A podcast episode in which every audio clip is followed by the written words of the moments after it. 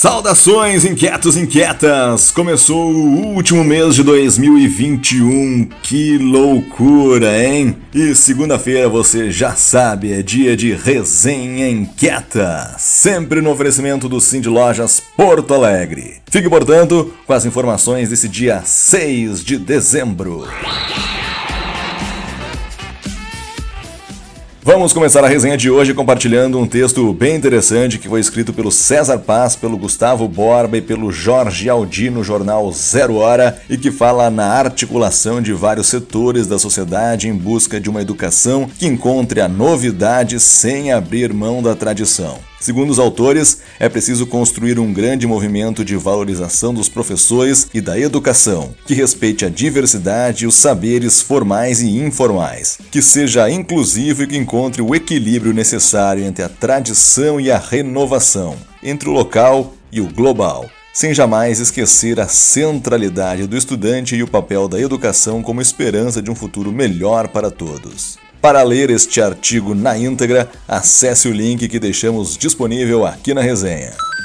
Quem também anda produzindo conteúdo e mandando muito bem ultimamente é a inquieta Silvia Marcuso, que publica no site dela, silviamarcuso.com.br, bem como nas suas mídias sociais diversos posts e lives bem legais. Um deles, mais recentemente, conta sobre como foi a expedição dos inquietos a Medellín, na Colômbia. Aproveita para conferir o site e seguir as redes sociais da Silvia para acompanhar os relatos dela.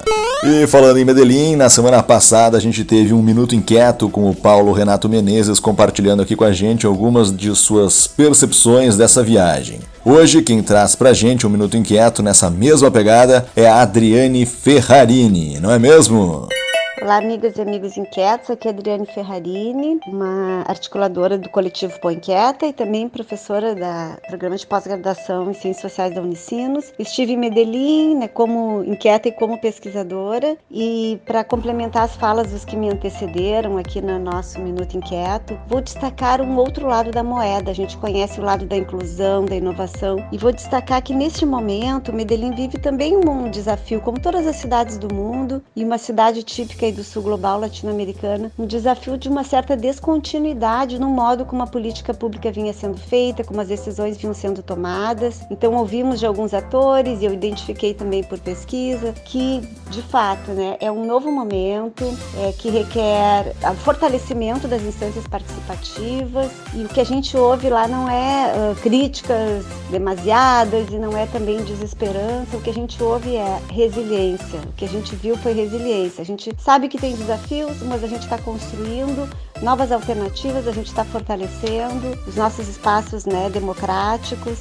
É, o que eu penso assim que fica né, disso tudo para nós e para Porto Alegre eu acho que é uma lição que a gente aqui também já teve, que é muito bacana saber que de alguma maneira somos cidades irmãs, né, nesse sentido. Porque somos inovadores, né? Que não basta inovação social, a gente precisa desenvolver uma cultura da inovação, uma cultura em que a gente saiba que as coisas permanentemente precisam ser aperfeiçoadas, aprimoradas e que a sociedade tem papel fundamental na corresponsabilização é, para com os governos que vão passar, né? E a gente como sociedade fica. Então é isso, um grande abraço a todos todos.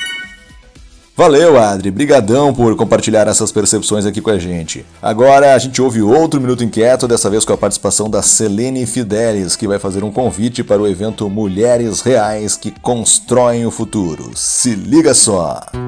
Olá, sou Selene Fidelis, professora da Universidade Federal do Tocantins e tenho a honra de convidá-los para o evento Mulheres Reais que Transformam, Lideram e Constroem o Futuro. O evento é promovido pelo Instituto da Transformação Digital. Ele irá acontecer no dia 9 de dezembro, a partir das 14 horas. Será online, as inscrições são gratuitas e terá o formato de três painéis. No primeiro painel, nós vamos abordar é, mulheres empreendedoras que que transformam a sua realidade e a realidade ao seu redor. No segundo painel, mulheres gestoras e líderes que têm o desafio de trazer para a prática os discursos organizacionais. E no terceiro painel, mulheres que buscam construir um futuro melhor e diferente para todos nós. A minha participação será no segundo painel, aonde eu trato da comunicação como um atributo de gestão e um instrumento que deve traduzir a narrativa das organizações. Sabemos que as organizações têm um papel fundamental na construção de um mundo melhor, mas é preciso maior coerência entre o discurso e as práticas das organizações. Será um evento de bastante aprendizado e eu aguardo todos vocês. Obrigado pela oportunidade e pelo espaço para divulgação.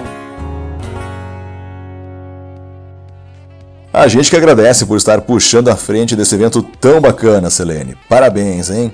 E para completar nossa sequência de minutos inquietos, a gente ouve agora a Natália Guasso do Brick Desapegos. Ela vai contar pra gente como foi a primeira edição do festival Quarto Poa. Se liga só!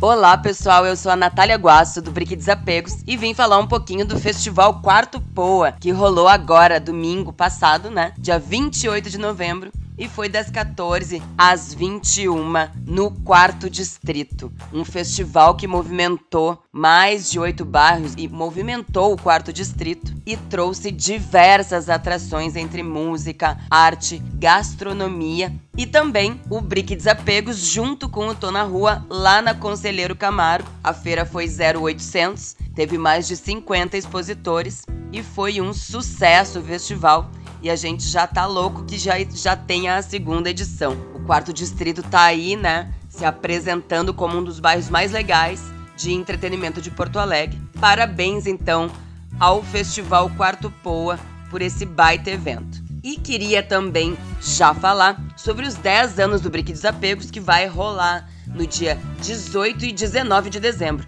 Dia 18 na Casa de Cultura e dia 19 lá na João Teles dobradinha do Brick de 10 anos, estão todos convidados. E para acompanhar as divulgações, né, só acessar o nosso Instagram, arroba Brickdesapegos Até mais, pessoal!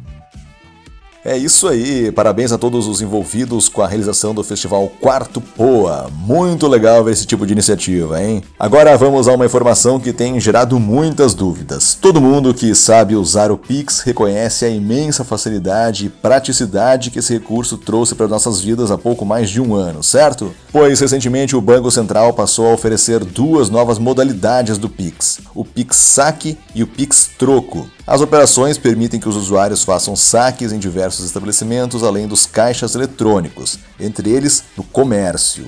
Ambas as modalidades são opcionais para os usuários, assim como para as empresas. No site do Cindy Lojas Porto Alegre tem uma matéria bem explicadinha dizendo como vai funcionar o Pix Saque e o Pix Troco, além de dizer como os lojistas podem fazer para aderir a esse tipo de operação o que facilita muito a vida de quem vende e quem compra. Lembrando ainda que o Cindy Lojas Porto Alegre possui o serviço de consultoria de experiência do consumidor para os seus associados. Ou seja, vai lá e confere tudo que você precisa saber, até porque o fim de ano tá aí e o comércio, a gente espera, vai bombar. E depois de tanta informação bacana sobre a transformação local de Porto Alegre, a gente encerra por aqui mais uma edição da nossa Resenha Inquieta. Forte abraço virtual a todos, um ótimo mês de dezembro e até a próxima segunda-feira. Tchau!